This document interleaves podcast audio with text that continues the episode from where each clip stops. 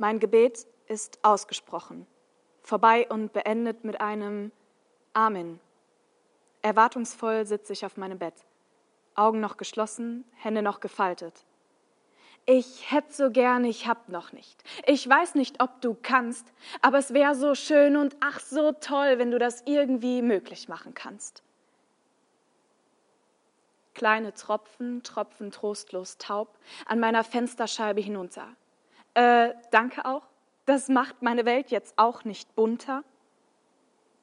Leicht verdutzt und auch ein wenig entsetzt blicke ich in den Himmel und erhoffe, den zu sehen, von dem der Regen kommt. Ich kann den nicht gebrauchen. Ich bat um deine Hilfe und um keine nasse Welt. Verlässt es verärgert meine Lippen.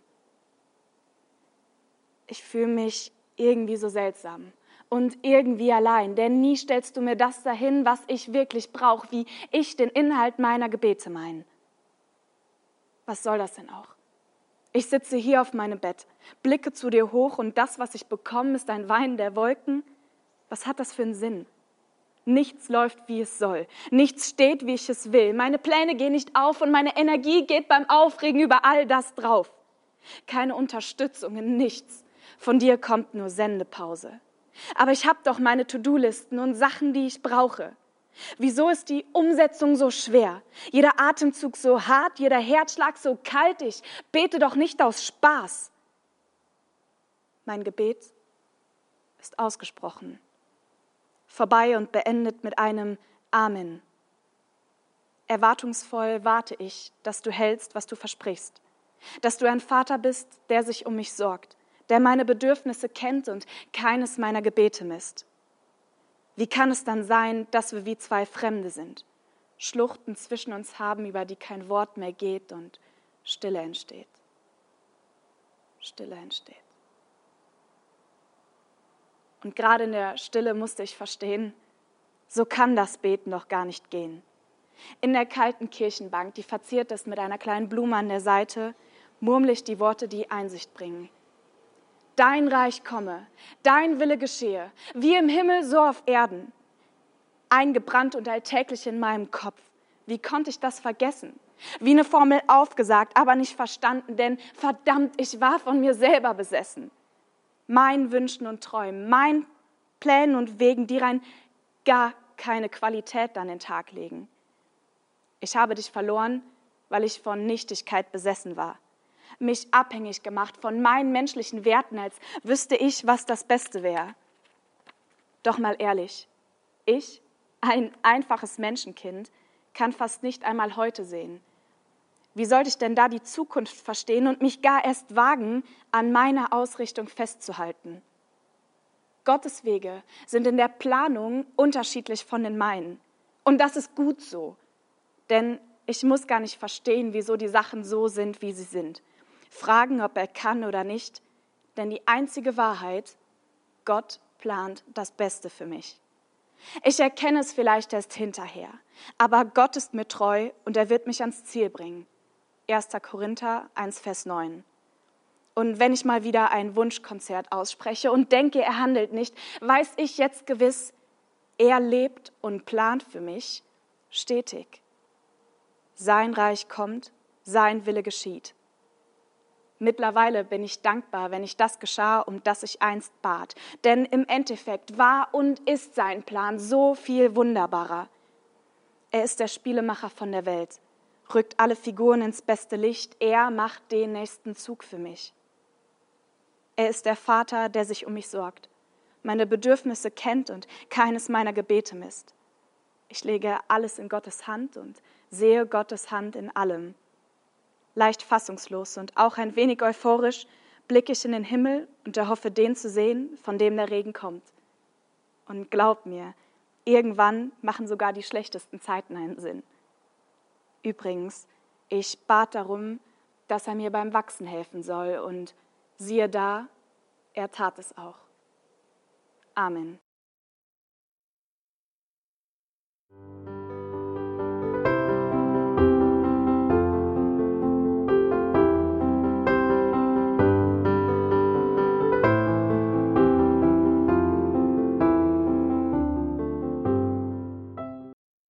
Finde es beeindruckend, was man mit Worten alles ausdrücken kann.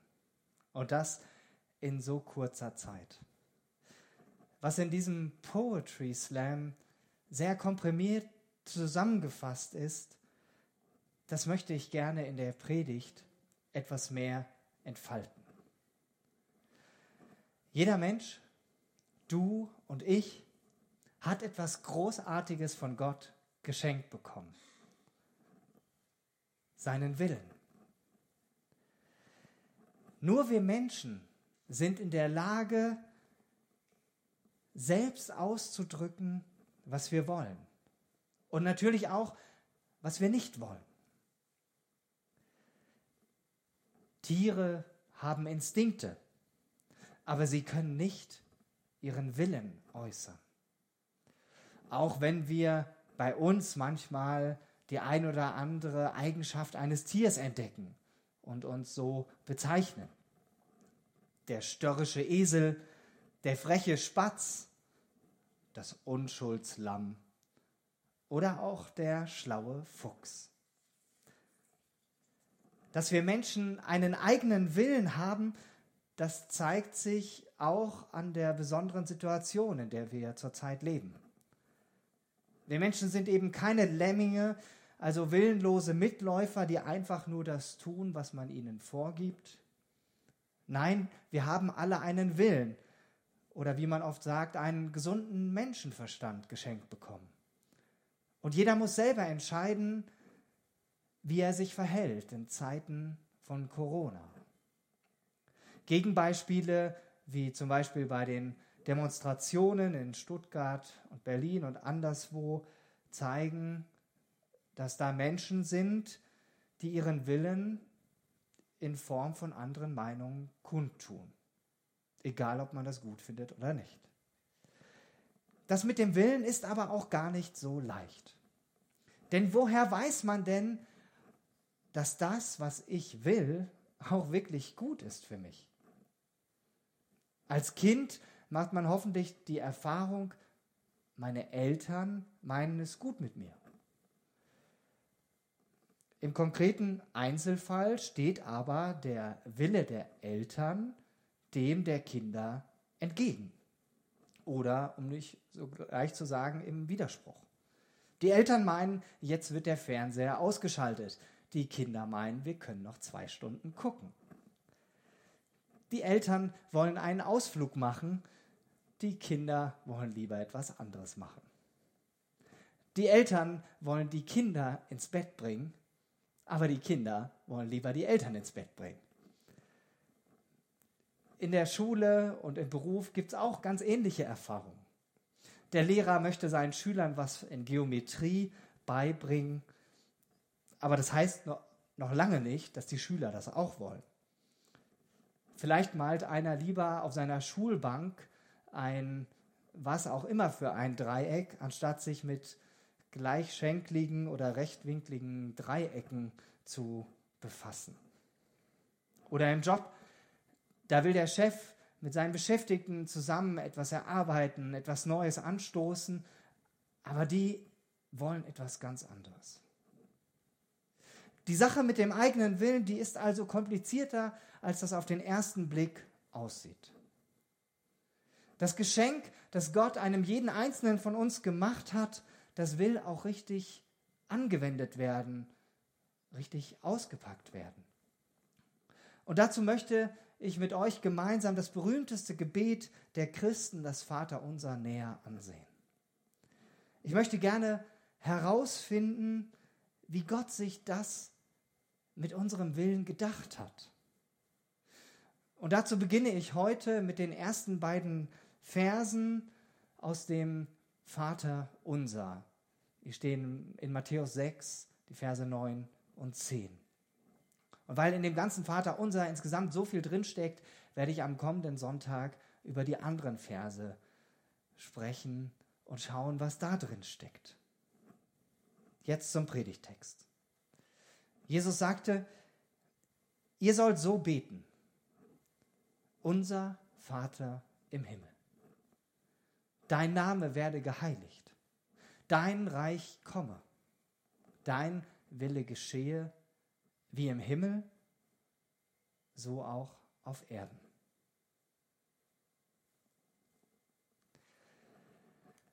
Das Gebet ist die tiefste und persönlichste Art, wie wir unseren Glauben ausdrücken. Im Gebet sehen wir weg von uns und richten unseren Blick auf zu Gott. Jesus stellt uns in diesem Mustergebet Gott vor. Jesus hat oft von Gott als seinem Vater im Himmel gesprochen. Und so beginnt dieses Gebet auch mit der Anrede Vater. Im Griechischen steht hier das Wort Pater als erstes. Gott möchte von uns als Vater angesprochen werden. Er will unser Vater sein, dein und mein Vater, wie das auch schon im ersten Lied zum Ausdruck kam. Welche Gedanken und Bilder fallen dir bei diesem Wort ein? Vielleicht hast du eine ganz tolle Beziehung zu deinem Vater gehabt und es ist immer noch so. Dein Vater hat seine Verantwortung ganz bewusst wahrgenommen für dich und er hat dich ins Leben hinein begleitet. Das heißt, dich gefördert, aber auch gefordert. Dich gehalten, aber auch losgelassen. Und dann kommt dir diese Anrede Vater ganz vertraut vor und sie ist ganz positiv besetzt. Aber vielleicht hast du selbst auch keinen guten Vater gehabt oder keine gute Beziehung zu ihm. Er war nie da, weil die Arbeit oder sonstige Dinge wichtiger waren. Und wenn er da war, dann war er zwar körperlich anwesend, aber geistig abwesend, weil er mit irgendwas anderem beschäftigt war. Und er hat sich nie so richtig für dich interessiert. Dann ist diese Anrede Vater für dich nicht positiv besetzt. Jesus hatte aber auf die Frage seiner Jünger, wie sie denn beten sollen, ihnen so geantwortet. So sollt ihr beten. Vater unser im Himmel. Und das fordert uns heraus. Aber dieses Gott als Vater soll kein Zerrbild unseres menschlichen Vaterbildes sein. Denn Gott ist unermesslich besser als der beste Vater auf dieser Welt.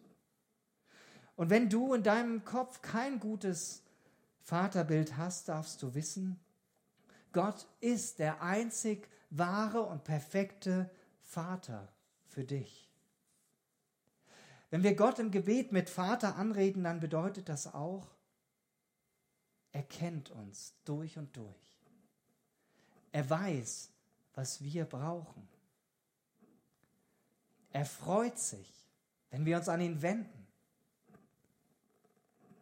Er ist wirklich an dir und an mir persönlich interessiert. Er möchte eine Beziehung mit dir und mit mir. Denn er ist unser Vater im Himmel.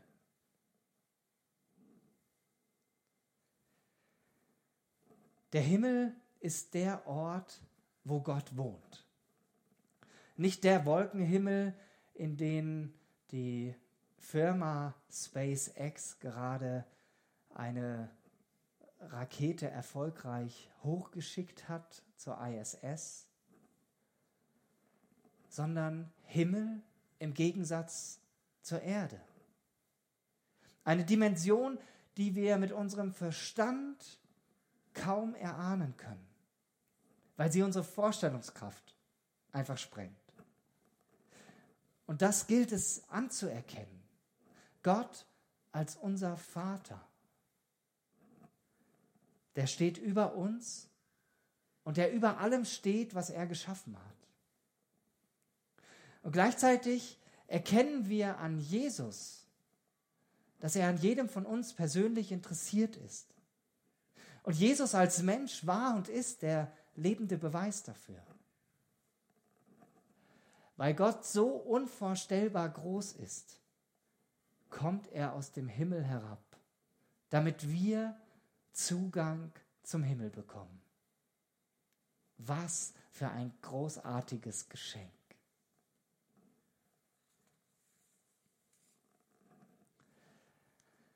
Geheiligt werde dein Name. So geht es im Vater unser weiter. Wie schnell ist das ausgesprochen? Aber was steckt eigentlich hinter dieser Bitte? Sie knüpft an Gottes unvorstellbare Größe an. Sein Name soll geheiligt werden. Im hebräischen Denken, da steht der Name für die Person selbst. Sein Name, das heißt, Gottes Name soll geehrt werden. Heilig heißt im Hebräischen, da steht das Wort Kabot und Kabot bedeutet auch Schwere. Das heißt, sein Name soll das größte Gewicht bekommen, im positiven Sinn. Gottes Ruhm soll auf der Erde sich ausbreiten. Er soll förmlich in aller Munde sein. Keine Person soll mehr geehrt werden auf dieser Erde als Gott, der unser Vater im Himmel sein will. Wenn ich ehrlich bin, dann geht es mir nicht immer zuerst darum, dass Gott geehrt wird. Und ich frage mich, wie oft ist es mir wichtiger, dass ich gut dastehe, dass ich gemocht und anerkannt werde. Geht es mir nicht auch oft um meine Ehre?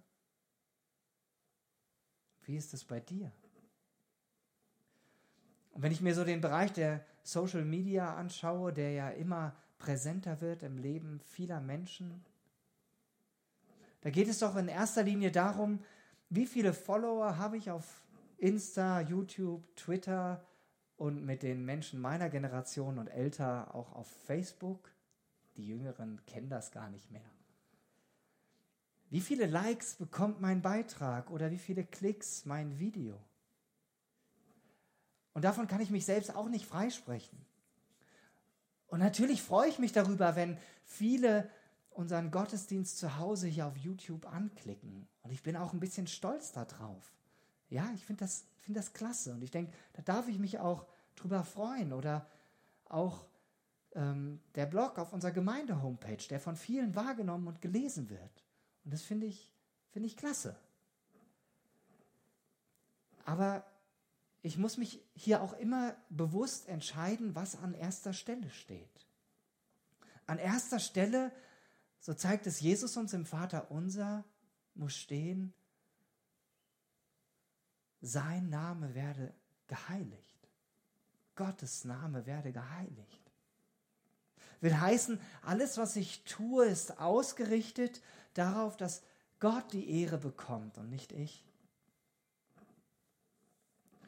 So wie viele Komponisten des Mittelalters und des Barocks ihre Kompositionen immer signierten mit der lateinischen Abkürzung S.D.G. Soli Deo Gloria. Allein Gott die Ehre. So zu finden zum Beispiel bei Johann Sebastian Bach oder Georg Friedrich Händel. Und auch viele berühmte Kirchen und Dome sind ebenfalls mit dieser Grundhaltung erbaut worden.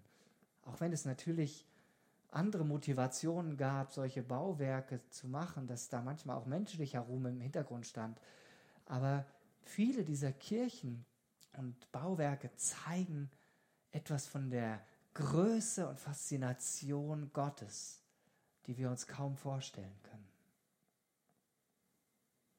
Gott soll durch die Größe und Schönheit dieser Bauten geehrt werden. Wenn wir also beten, dein Name werde geheiligt, dann darf uns das immer wieder heilsam hinterfragen und korrigieren. Und gleichzeitig bekommen wir neu die Sicht dafür geschenkt, um wen es wirklich geht. Um ihn, unseren Vater im Himmel. Und dass wir genau darum bitten, dein Name werde geheiligt.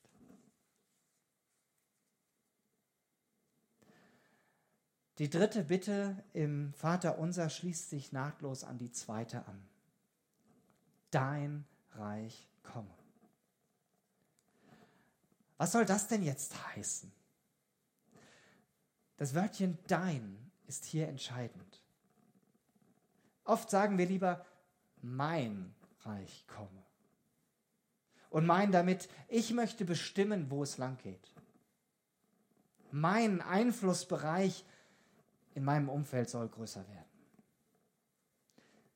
Menschen, die nach mehr Macht streben und diese für ihre Zwecke einsetzen, die tun alles, dass das auch so geschieht.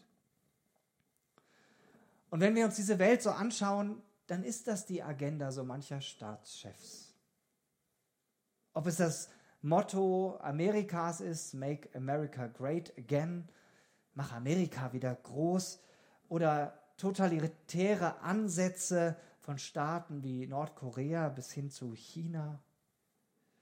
Aber auch die Entwicklung in Russland und in anderen Staaten, die gehen in genau diese Richtung.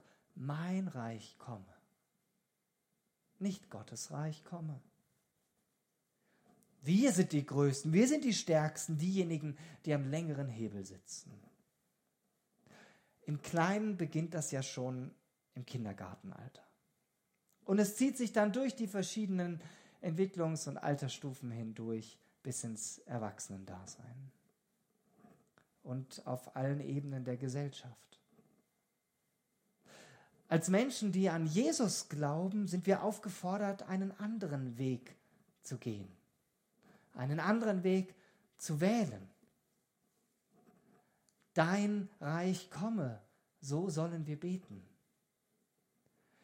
Auch wenn es uns manchmal noch so schwer fällt. Diese Bitte, sie hilft uns weiter auf Gott ausgerichtet zu bleiben und nicht uns dauernd um uns selber zu drehen. Diese Bitte bewahrt uns auch vor falschem Machtstreben. Was ist das Reich Gottes, das da kommen soll? Die gute Nachricht Bibel übersetzt das so.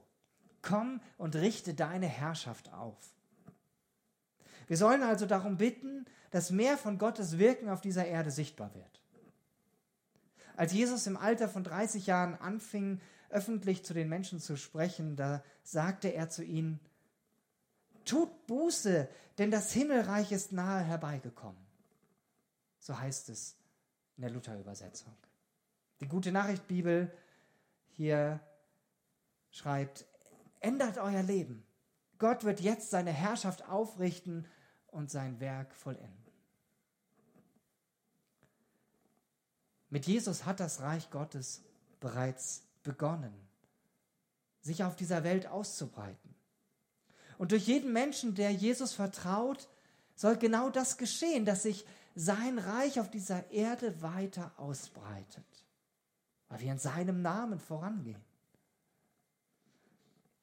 Und deshalb sagt Jesus in dieser Bergpredigt, wo das Vaterunser enthalten ist, nur 20 Verse weiter von unserem Bibeltext in Matthäus 6, Vers 33. Zuerst soll es euch um Gottes Reich und Gottes Gerechtigkeit gehen. Es soll euch zuerst um Gottes Reich und Gottes Gerechtigkeit gehen. Dass das geschieht, darum beten wir im Vater unser. Und hier sind wir persönlich gefragt, du und ich. Denn es geht hier nicht einfach um ein Lippenbekenntnis, schon gar nicht um irgendeine Gebetsformel, die man gebetsmühlenartig runterleiert. Wir selbst sind aufgefordert, dazu beizutragen, dass sich Gottes Reich ausbreitet. Und wie das geschieht, das merken wir dann in der vierten Bitte, auf die ich jetzt gerne noch eingehen will. Dein Wille geschehe, wie im Himmel, so auf Erden. Und hier ist auch der Titel dieser Predigt enthalten. Dein Wille geschehe. Beide Bitten gehören zusammen. Denn wo Gottes Reich sich ausbreitet, dort geschieht auch sein Wille. Im Himmel herrscht Gott und dort geschieht das, was er will. Diese Bitte bedeutet nicht mehr und nicht weniger, als dass wir damit bekennen, Gott, dein Wille ist für diese Welt definitiv besser als alles, wirklich alles, was wir Menschen wollen.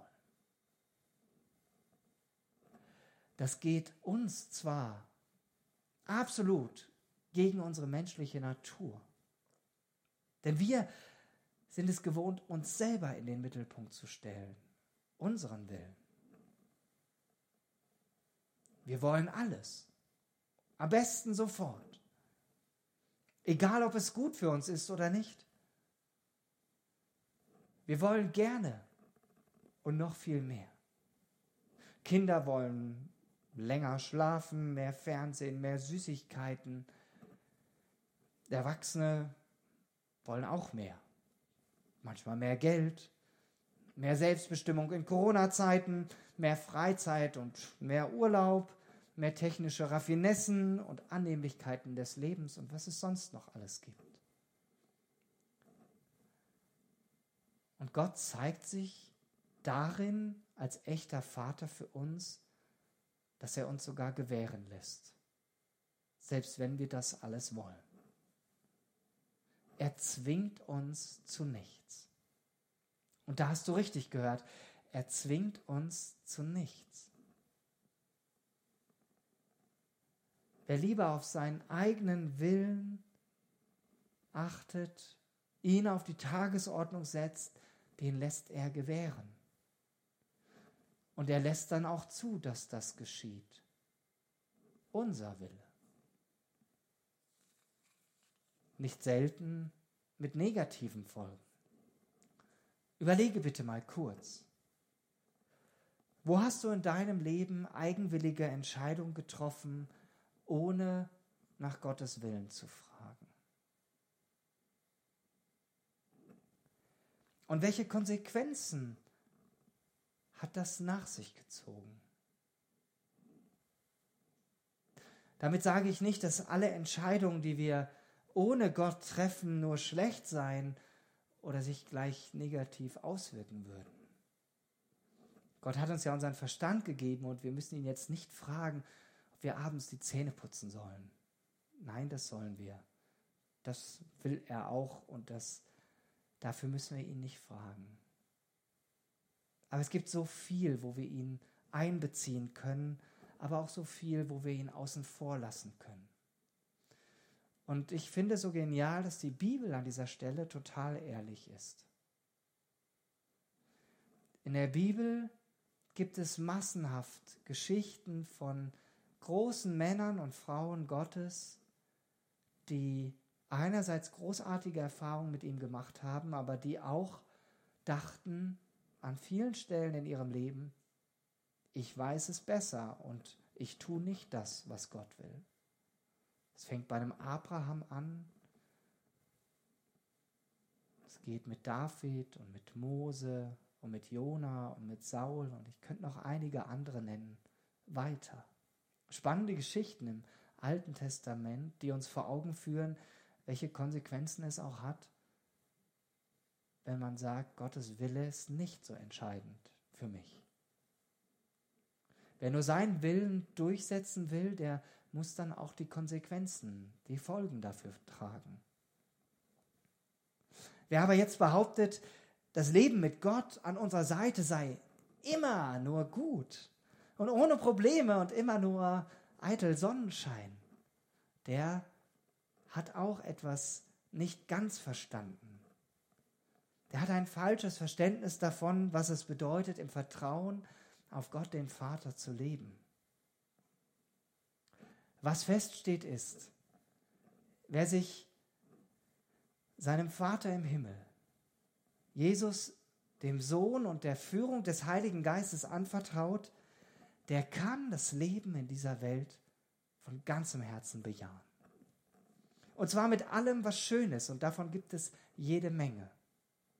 Aber auch mit allem, was schwierig ist, was uns herausfordert. Auch da gibt es sehr viel. Fakt ist auch, nirgends ist es uns in der Bibel verheißen, dass wir wie auf Watte gebettet leben, wenn wir nur Gott vertrauen. Im Gegenteil, die Bibel verschweigt uns an keiner Stelle die Widrigkeiten des Lebens. Sie spricht offen davon, dass viele Menschen, gerade weil sie Jesus vertraut haben, viel Verfolgung, Leid und noch Schlimmeres durchlitten haben. Angefangen bei Jesus selbst. Er kam auf diese Erde mit dem Ziel, uns Menschen mit Gott zu versöhnen. Dich und mich. Und ich werde wahrscheinlich nie komplett erfassen können, was Jesus an dem Abend vor seiner Kreuzigung an inneren Qualen durchlitten hat. Den Tod vor Augen. Er war mit drei seiner Nachfolger in den Garten Gethsemane gegangen, um dort zu beten. Und er wusste, dass er bald sterben würde. Und er rang mit sich und mit seinem Vater im Himmel.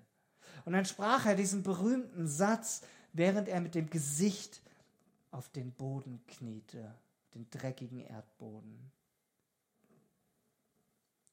Mein Vater, so hat er gebetet, wenn es möglich ist, lass diesen bitteren Kelch an mir vorübergehen, aber nicht wie ich will, sondern wie du willst.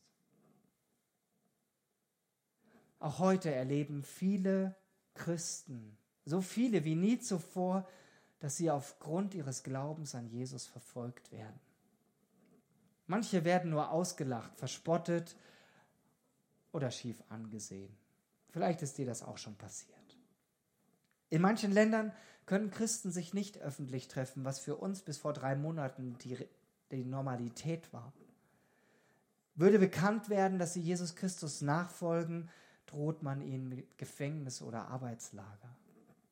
In muslimisch geprägten Ländern, nicht in allen, aber in vielen bedeutet es sogar manchmal das Todesurteil, wenn man als Christ enttarnt wird.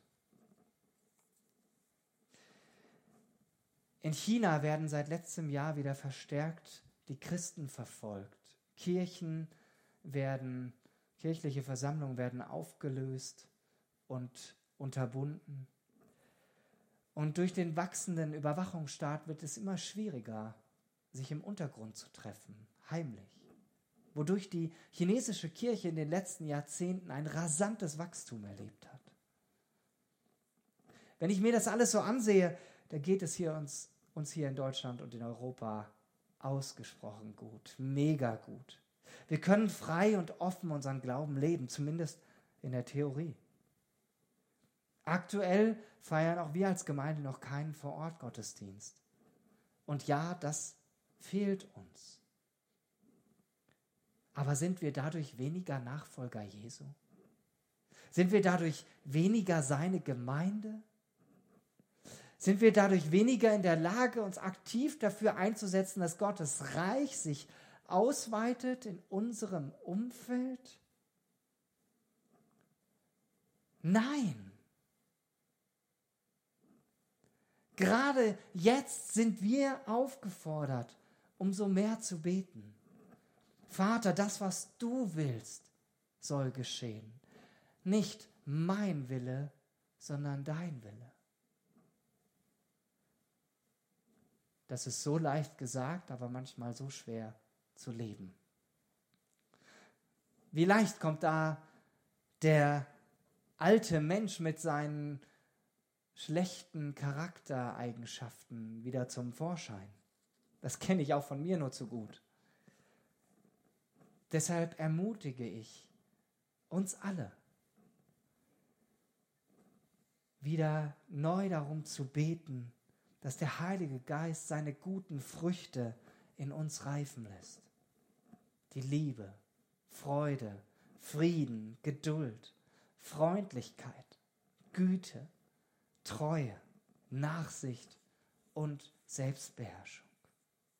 Und diese Früchte, die dürfen wir überall mit hinnehmen und anwenden, wo wir unterwegs sind. Denn auf diese Weise wird Gottes Herrschaft in deinem und in meinem Leben für andere sichtbar in unserem Umfeld. Letzten Sonntag war ja Pfingsten. Und in Anknüpfung daran darfst du Gott konkret bitten. Zeige mir durch den Heiligen Geist, in welchem Lebensbereich dein Wille noch mehr zur Geltung kommen soll. Bitte Gott ganz konkret darum. Und ich bin überzeugt, wenn du ehrlich darum betest, dann wirst du eine Antwort darauf bekommen. Zum Schluss ermutige ich dich heute ganz konkret. Nimm diese ersten vier Bitten des Vaterunsers nochmal ganz bewusst wahr und mache sie dann zu deinem persönlichen Gebet.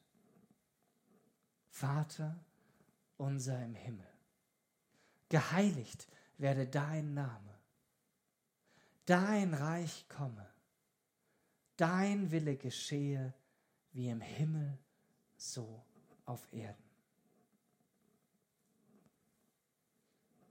Sein Wille geschieht, wenn wir ihn gemeinsam in Liedern anbeten, wie wir das gleich tun werden. Und sein Wille geschieht, wenn wir anschließend gemeinsam Abendmahl feiern.